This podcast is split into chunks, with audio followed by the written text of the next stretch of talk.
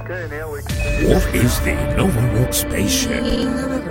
Rock is a spaceship measuring 780 meters in length by 190 meters in height, which houses around 1,200 people, including crew members, scientists, and entrepreneurs from around the world. We blasted off in 1999, and right now we are on our way back to Earth.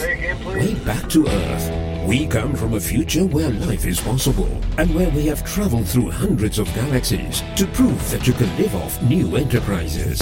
The Novarock spaceship broadcasts an online signal 24 hours a day with a carefully compiled playlist, bringing together the very best music from a range of genres spanning the past 30 years.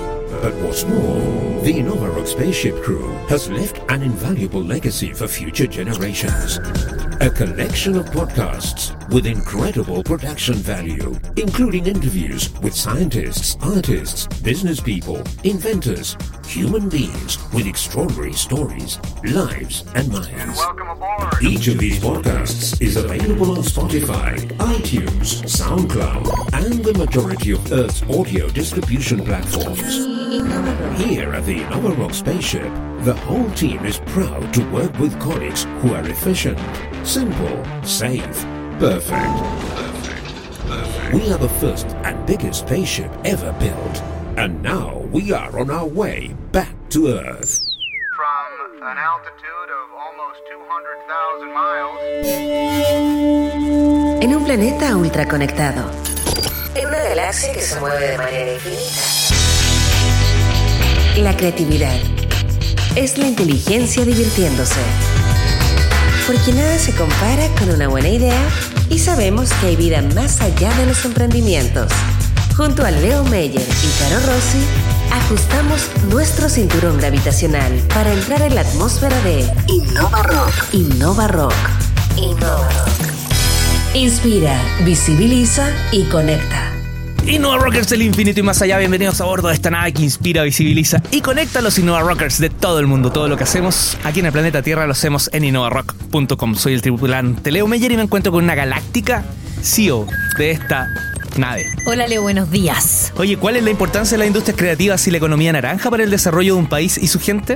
¿Se trata de un fenómeno global que ocurre en Chile y en Latinoamérica en torno a este tema? Hicimos contacto desde Nave Nova Rock con dos especialistas del Banco Interamericano del Desarrollo, con dos importantes actores de teatro nacionales, obviamente, que emprendieron y que nos van a contar su experiencia y con una importante arquitecta chilena, Caro, ¿cierto? Que tú ahí la conoces muy bien. Así es. Y en la cabina principal vamos a conversar de estos temas con el subsecretario del Ministerio de Cultura y Artes del Gobierno de Chile, Juan Carlos Silva. ¿Cómo estás, Juan Carlos? Buenos días. Hola, buenos días. Gracias por la invitación, Carolina Leonardo, aquí con ganas de contar lo que estamos. Bienvenido, Juan Carlos. Leo para los amigos. Leo ah, entonces, pero no quise tomarme la confianza. No, no, hay problema. No hay problema. Eh, ¿Qué temas partamos con, lo más higiénico para que todos nos entiendan y podamos eh, saber en qué ámbito podemos conversar hoy en esta mañana aquí sábado en Innova Rock? Básicamente, ¿qué temas dependen de la Subsecretaría de Cultura?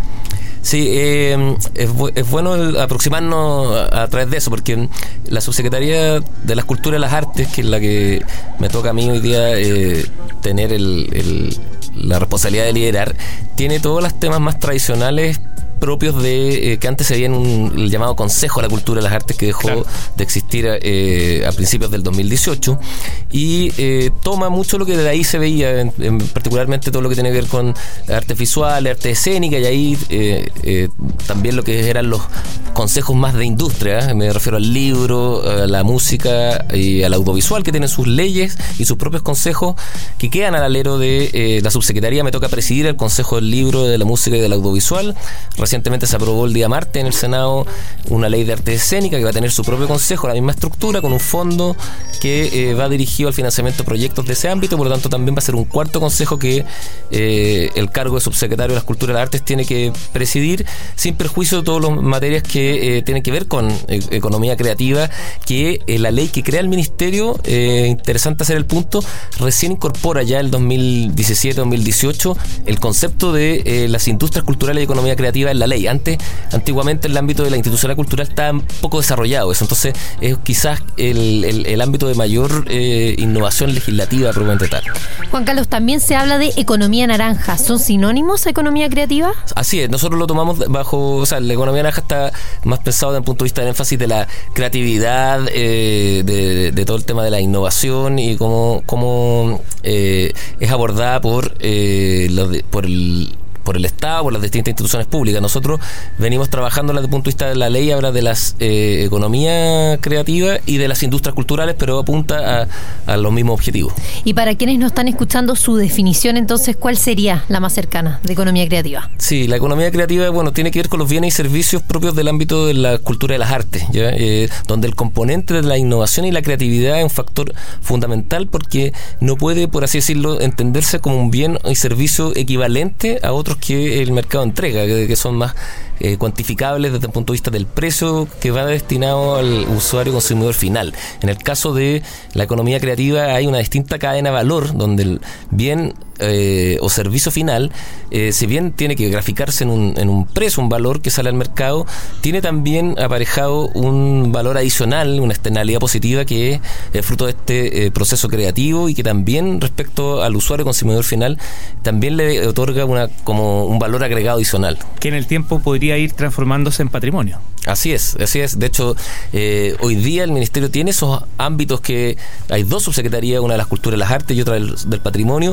pero yo creo que el desafío a la larga, como bien dice Leo, eh, va a ser que es muy difícil delimitar en qué momento tú estás trabajando en un ámbito como el patrimonio vivo o el patrimonio ya más estancado. Yo creo que eso está mucho más dinámico, fluye y yo creo que tiene que ser abordado en conjunto.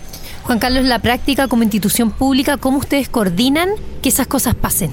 Que efectivamente estén apoyando esta economía creativa que además tiene un montón de verticales. eh, ¿Qué hacen en la práctica para esa coordinación? Y le sumo a las otras organizaciones de gobierno, porque no, es- no van solos ahí.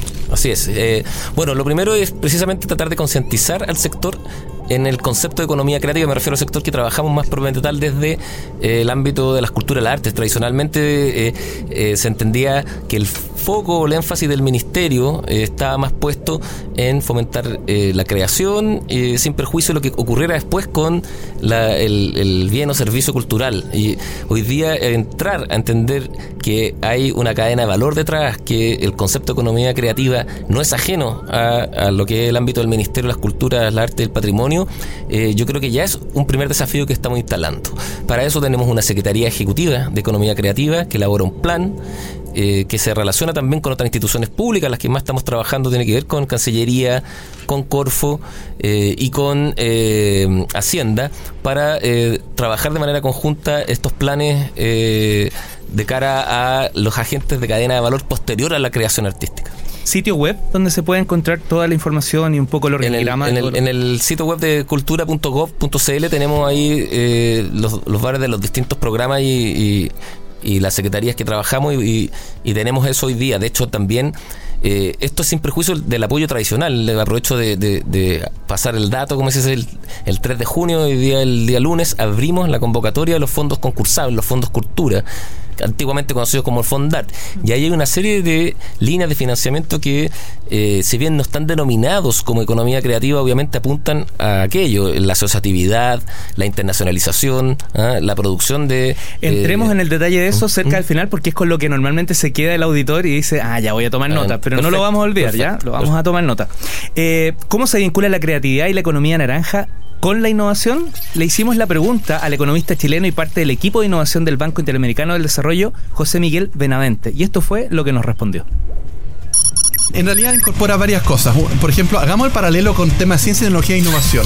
La ciencia vendría a ser lo que son las artes, ¿no? Dentro de la economía naranja. Son elementos que de alguna manera la sociedad es bueno que estén, son bienes meritorios, en el fondo, como decimos los economistas. Es bueno que estén ahí, ¿no? Tradición, cultura, etcétera. Y que no, no tienen una conexión directa con el mercado, en el sentido que nadie está dispuesto a mantener una orquesta sinfónica de su bolsillo. Aunque ocurrido, pero en general no es el caso, ¿no?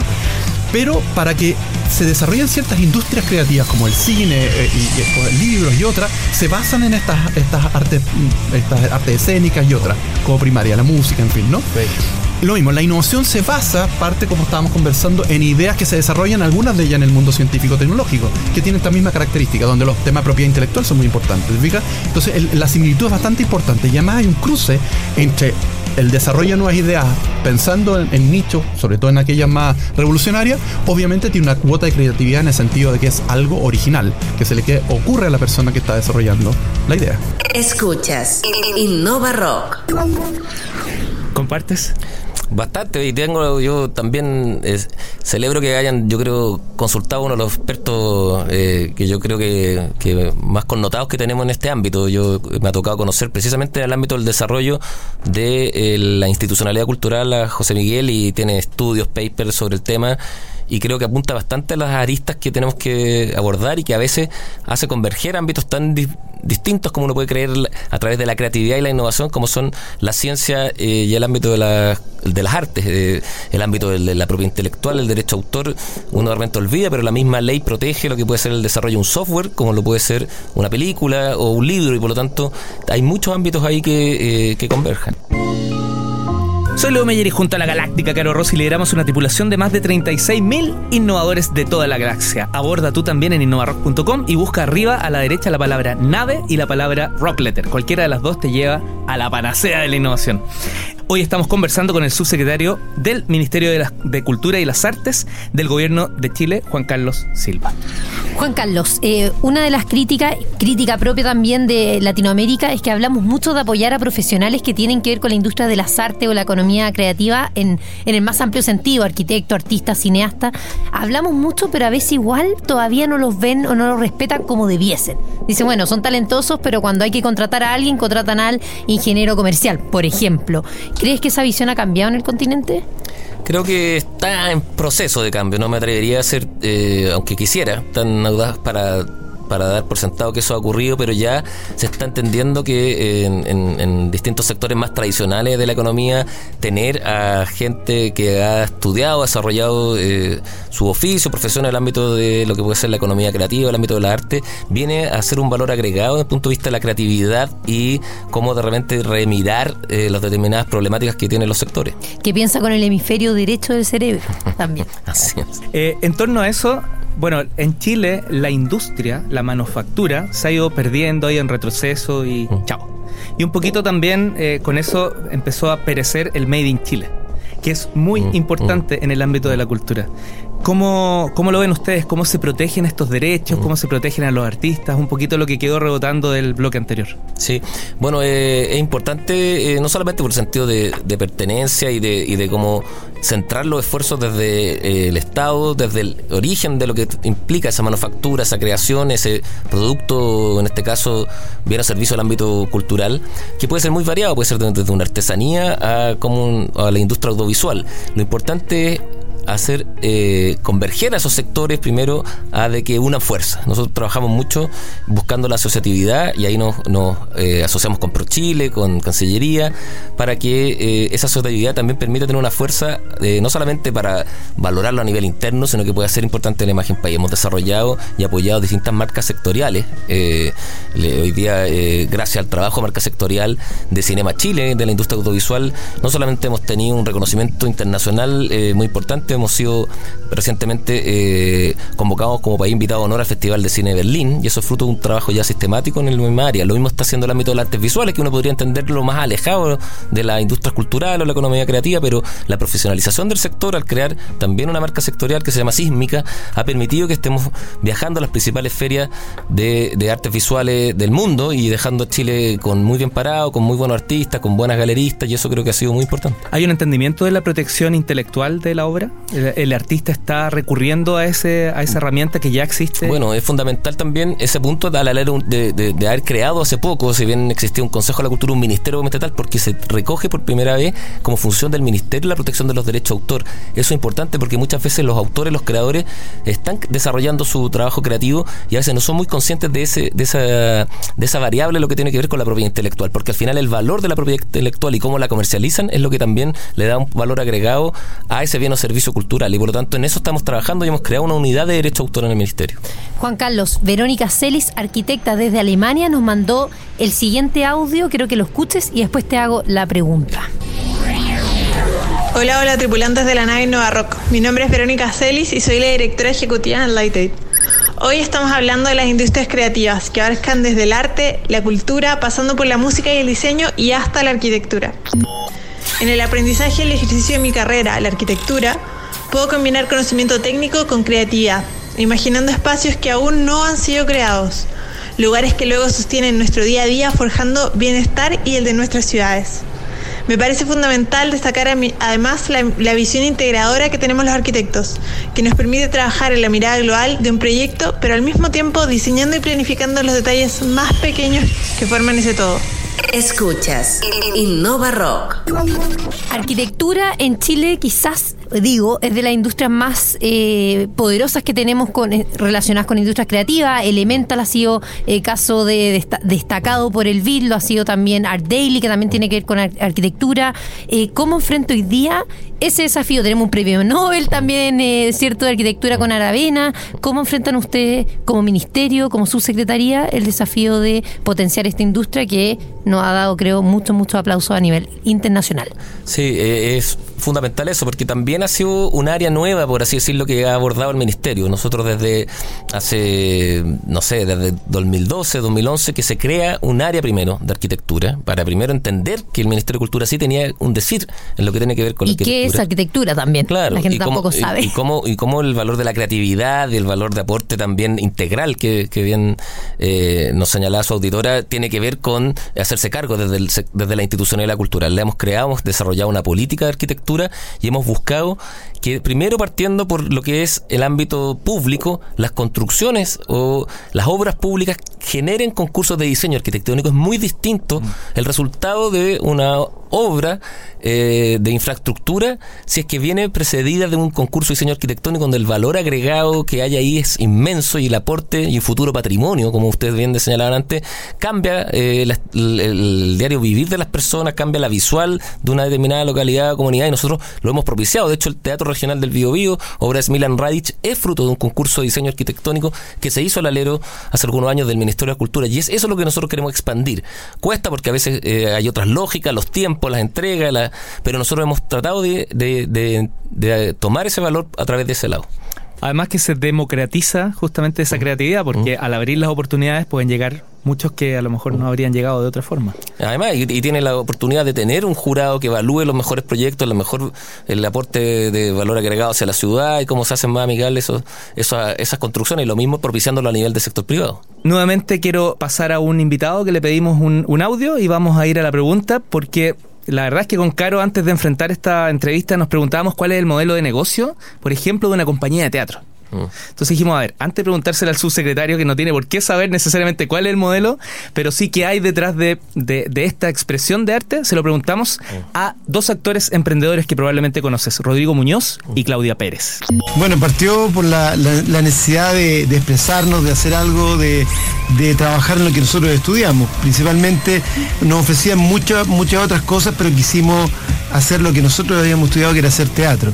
Y para eso tuvimos que ser eh, productores, directores, eh, eh, cargadores, dramaturgos, dramaturgos la entrada. Hacíamos todo y todavía lo seguimos haciendo en realidad.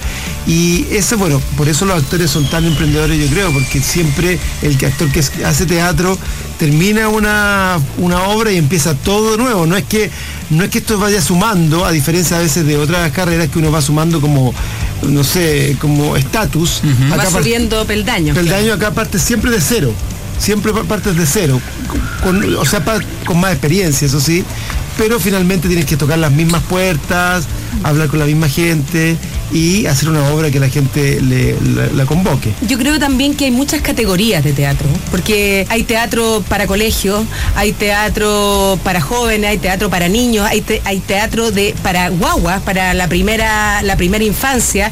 Yo creo que eso se ha ido categorizando a través del tiempo también y, y con la conciencia que tenemos también los creadores de que tenemos que ir a un, a un sector etario. Pero también tienen que convivir todo eso y también tiene que convivir el teatro experimental. Hay teatro que no se puede vender a empresa que no se puede, porque si tú, si tú vas a una empresa, la empresa decís, es que a mí yo necesito este perfil, o no podía hablar de religión, no podía hablar de política, no podía hablar de sexo, no podía hablar. Entonces, claro, uno se va autocensurando y eso es súper terrible que pase en el arte, porque el arte tiene que ser libertad. Entonces, tenemos que ser capaces de que todos los tipos de teatro puedan convivir y que haya también financiamiento para todos los tipos de teatro, no solamente para los que se rigen por una línea editorial determinada. Escuchas Innova Rock. Bueno, eso eso es precisamente lo que, lo que bien dice Rodrigo y Claudia, que a, pro- a propósito estuvimos el martes con ella celebrando la Ah, mira, aprobación mira. de la ley de arte escénica. Eh, es fundamental porque la formalización de un sector pasa por tratar de que eh, las distintas eh, actividades de comercialización, en este caso de un servicio de, de espectáculo, una compañía de teatro, pueda eh, ponerse en valor y por lo tanto que el creador, el dramaturgo se dedique a escribir la obra de teatro, que los actores se dediquen a interpretar esa obra, esa, esa dramaturgia y que el gestor de la sala haga las gestiones necesarias, etcétera y ciertamente hay ámbitos de las artes que son menos industrializados donde precisamente hay que hacer de todo. Cuando dicen, ah, tengo que hasta barrer la sala, de todo, y yo creo que ellos hablan de una realidad que es importante, que no necesariamente la vamos a poder eh, resolver de la noche a la mañana, pero sí tenemos que poner el énfasis en la intermediación también y la, y la profesionalización de los distintos actores que están dentro de esa cadena de valor. Juan Carlos, nos contaste que el pasado 3 de junio se abrió o se abrieron convocatorias de fondos subsidios del Estado para las industrias eh, creativas, culturales. ¿Qué fondos hay? ¿Para qué industrias, Sí. por ejemplo? Tenemos eh, la apertura, como bien dice, es del 3 de junio con dos variables o dos, dos ámbitos principales. Primero, el financiamiento más clásico, que ha tenido que ver con el financiamiento de proyectos que, perso- que personas naturales o personas jurídicas presentan, tanto para el ámbito del Fondo Nacional o regional, ahí donde está el ámbito de las artes escénicas, artes visuales, está también lo que tiene que ver con eh, artesanía, diseño, arquitectura, nuevos medios, ya todo ese ámbito también propio de la eh, economía creativa.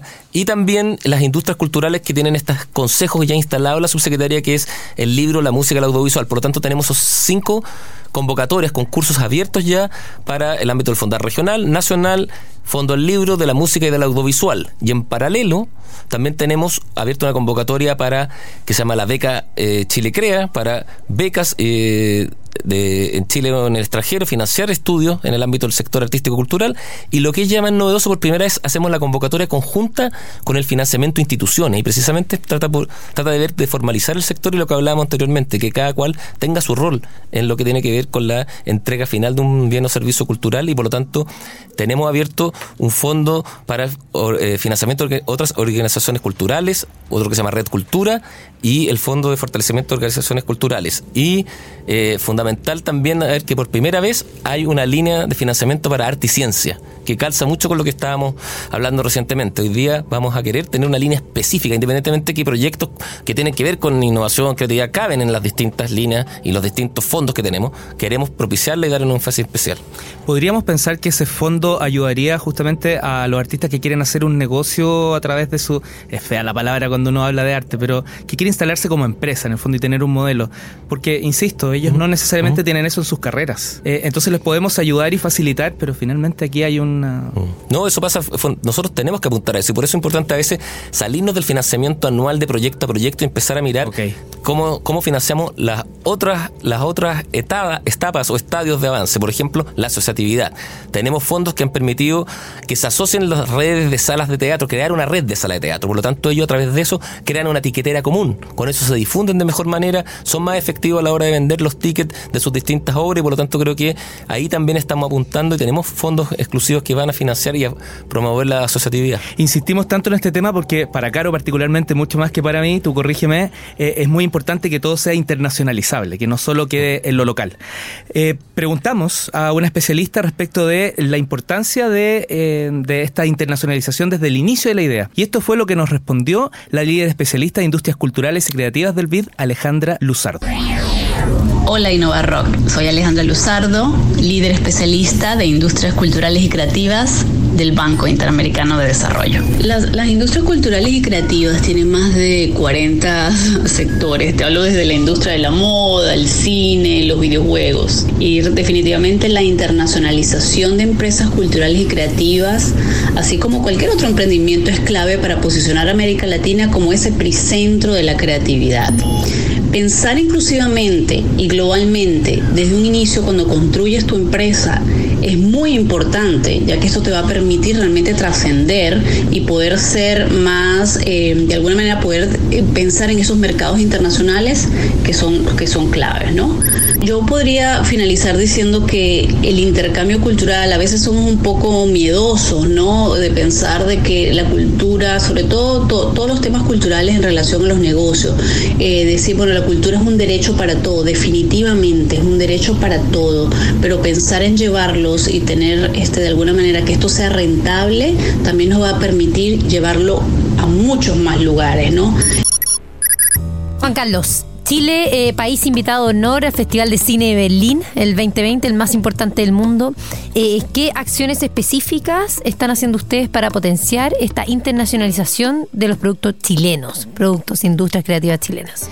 Sí, estamos, eh, lo primero estamos abordando lo que es esta invitación desde un Consejo del Arte y la Industria Audiovisual que está al alero de la subsecretaría y también estamos queriendo trabajar en conjunto con lo que es DIRAC Pro Chile, con Cinema Chile, que es la marca sectorial, y por lo tanto vamos a llevar una delegación mucho más robusta que la que anualmente vamos. Nosotros financiamos distintos mercados audiovisuales permanentemente. Hicimos el lanzamiento precisamente en Cannes. Creo que era muy importante en un mercado tan importante como Cannes dar cuenta del lanzamiento de lo que va a ser Chile País Invitado a Honor en Berlín en esa instancia que fue recientemente eh, realizada y por lo tanto ahora viene el crear la delegación. Queremos ir con los máximos exponentes de la industria audiovisual como parte de la delegación y lograr que los mercados allá, nuestras producciones audiovisuales sean comercializadas y sean sigan siendo eh, un factor importante de imagen país. Hoy todos hablan de mayor gasto en I D. Ese es como el gran tema cuando hablamos de innovación particularmente en el área más bien de los negocios, el desarrollo. Si tuviésemos que elegir un gran tema para hablar de la cultura y las artes, ¿cuál debiese ser? Desde el punto de vista de lo que es la innovación, yo creo que es la creatividad y el tema de la propiedad intelectual detrás. O sea, creo que ahí hay un valor que a veces es cuantificable y a veces no es cuantificable en el precio final. Yo creo que eso es el valor, es la externalidad positiva que un bien o servicio cultural le, le, permite a un asistente a un espectáculo de teatro, de música, de danza, donde el valor de la entrada, el precio no refleja obviamente lo que, lo que recibe ese, ese usuario, consumidor final, ese asistente. Mucho trabajo la ley de los cambios que se están haciendo en esta esta nueva ley de, de, INAPI, digamos, de, propiedad intelectual, industrial. Sí, hay, hay harto trabajo. O sea, nosotros trabajamos, como digo, el tema de la innovación y la creatividad muy, muy de la mano porque la propiedad industrial tiene esta variable, la propiedad industrial y el derecho a autor. Claro. Y nosotros tenemos un desafío doble porque para tener eh, marcas, patentes, diseños, tú tienes que seguir un procedimiento y una vez que el procedimiento está otorgado y la INAPI te otorga ese derecho, tú tienes los 10 años de, o el periodo de, según eh, la distinta protección que tienen. En cambio, en el derecho a autor, quien crea una obra de arte, quien crea un libro, eh, desde que crea esa eh, obra eh, tiene los derechos de autor. Después los puede inscribir, obviamente, con un tema de prueba. Entonces, tenemos ciertas semejanzas con lo que hace INAPI y tenemos trabajo en el ámbito de la propiedad intelectual, pero tenemos que hacernos cargo de esas particularidades también. Te golpean piedras constantemente, las puedes escuchar rebotar en el casco, se pueden ver las marcas que dejan en las ventanas de la nave espacial. Juan Carlos, hablamos ya de cómo habíamos destacado la arquitectura con un, nome, un Nobel, un mm. Pritzker, eh, Pritzker se llama, mm. de Aravena. Tenemos dos Nobeles de literatura, tenemos dos Oscar también. ¿Cuál crees tú, cuál es tu opinión que será eh, lo que viene en el futuro? ¿En qué vamos a destacar como Chile? Sí, yo creo, bueno, es difícil hacer, uno, uno trabaja con, todos los ámbitos, pero, pero... hay que jugarse, yo creo que uno no quiere entrevistado que no, que no se juegue. Yo creo que nosotros estamos desarrollando muy bien lo que es en el ámbito audiovisual la animación. La animación, hoy día tenemos ANESI, que es un festival de primer nivel, a categoría internacional, ya tenemos la primera producción que se llama de, de Petit, de la productora Pájaro, que va a estar en ANESI, es la única producción latinoamericana que va a estar ahí. Estamos desarrollando a nivel muy importante lo que es la animación chilena y también el ámbito de la ilustración infantil en Bolonia también tuvimos una muy buena participación. Yo creo que son aspectos que están muy bullantes y yo creo que importantes, nuevos. ¿Dónde es el primer festival que dijiste? Annecy. Ah, en Annecy, ahí mismo se hace.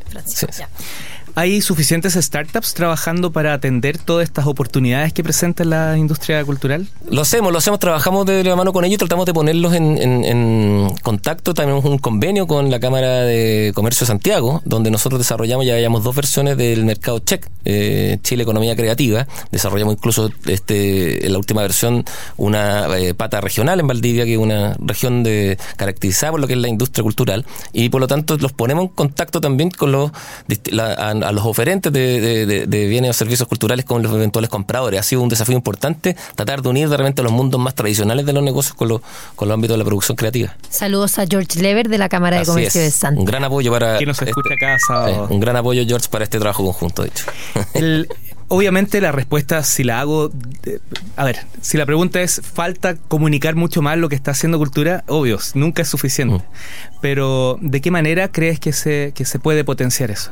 Bueno, yo creo que por las maneras tradicionales, pero también tenemos que ser innovadores desde la institucionalidad cultural. Nosotros tenemos Para que iba. aprovechar que tenemos un contacto permanente con los emprendedores, con los creadores, y por lo tanto, utilizar no solamente los, los medios tradicionales, redes sociales, que cada institución, nosotros somos, eh, fomentamos y financiamos generación de contenido cultural y por lo tanto tenemos que buscar difundirlo de una manera más potente. Estamos haciendo alianzas con lo que es TVN, vamos a firmar un convenio, queremos desarrollar plataformas de exhibición audiovisual, tenemos una hoy día que se llama Onda Media, pero queremos tener vínculo con, con lo que es el canal estatal, lo vamos a hacer, lo mismo queremos eh, explorar el día de mañana, quién sabe, sin tener a través de eh, canales digitales difundir programas o, o podcasts de lo que estamos haciendo, yo creo que tenemos que ser también innovadores desde la gestión pública en el trabajo que hacemos. ¿El gran tema que va a girar en torno al segundo semestre? Yo creo que el segundo semestre va a ser eh, importante lo que podamos desarrollar con el, trabajo que hemos hecho con el mercado Chile Economía Creativa. Queremos desarrollarlo bien y tratar de cambiar un poco la mentalidad que tiene generalmente eh, la empresa más tradicional que ve con cierto recelo eh, lo que tiene que ver con el ámbito artístico creativo. Que ellos vean que ahí hay un valor agregado, esta externalidad positiva que señalábamos y que también a veces muchas muchas empresas están abordando y tienen que lidiar con la economía creativa sin darse cuenta. Me explico, desde una página web, desde la memoria de un libro, desde el diseño, ¿ah? desde las obras de arte que están en la entrada o recepción de una determinada eh, oficina. Y Yo creo que concientizar también que eh, el tema de la economía creativa, el ámbito de la manifestación artística está más involucrado en el día a día de las distintas empresas tradicionales es importante. Y lo segundo, bueno, las empresas que, cuyo giro tienen que ver con el ámbito artístico y creativo. Eso es súper importante. Son las dos variables que yo creo que tenemos que potenciar. ¿Mucha informalidad? Es, depende, depende mucho del tipo de, eh, de ámbito artístico. Obviamente tenemos eh, ámbitos como el de la artesanía, donde buscar formalizar Claro. el sector es mucho más importante. Hay otros sectores como la- el ámbito de las editoriales, eh, el ámbito también de los sellos o, o la producción audiovisual está más formalizado y por eso también buscamos eh, evitar esa brecha. Juan Carlos Silva, subsecretario del Ministerio de Cultura y las Artes del Gobierno de Chile, muchas gracias por habernos acompañado hoy. Gracias a Muchas ustedes, gracias. se pasaron, muchas gracias. La creatividad es la inteligencia divirtiéndose. En un planeta ultra conectado. En una galaxia que se mueve de manera infinita, nada se compara con una buena idea. Porque sabemos que hay vida más allá de los emprendimientos. Esto fue Innova Rock. Junto a Leo Meyer y Caro Rossi. El programa que inspira, visibiliza y conecta.